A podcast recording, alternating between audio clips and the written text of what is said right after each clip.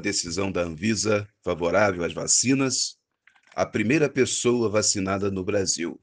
Seu nome, Mônica, enfermeira, negra, mulher, com lágrimas, não pela dor da agulha, mas pela luta de anos como profissional da saúde em favor de salvar vidas, foi enfim vacinada.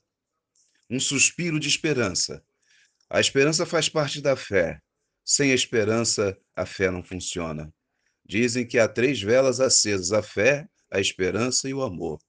Quando a fé e o amor se apagam, a esperança vem e reacende. Como dizia Santo Agostinho, a melhor oração é o desejo. Nossa oração de hoje é o desejo de que milhões de brasileiros e brasileiras se vacinem o quanto antes contra a Covid, contra o preconceito, contra o individualismo, contra a vaidade, contra o desrespeito aos mais velhos e tantas outras mazelas.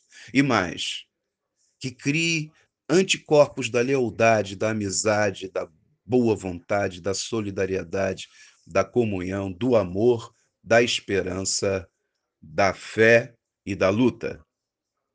Como diz o meu amigo Chico, coragem hoje é segunda-feira. Paz e bem.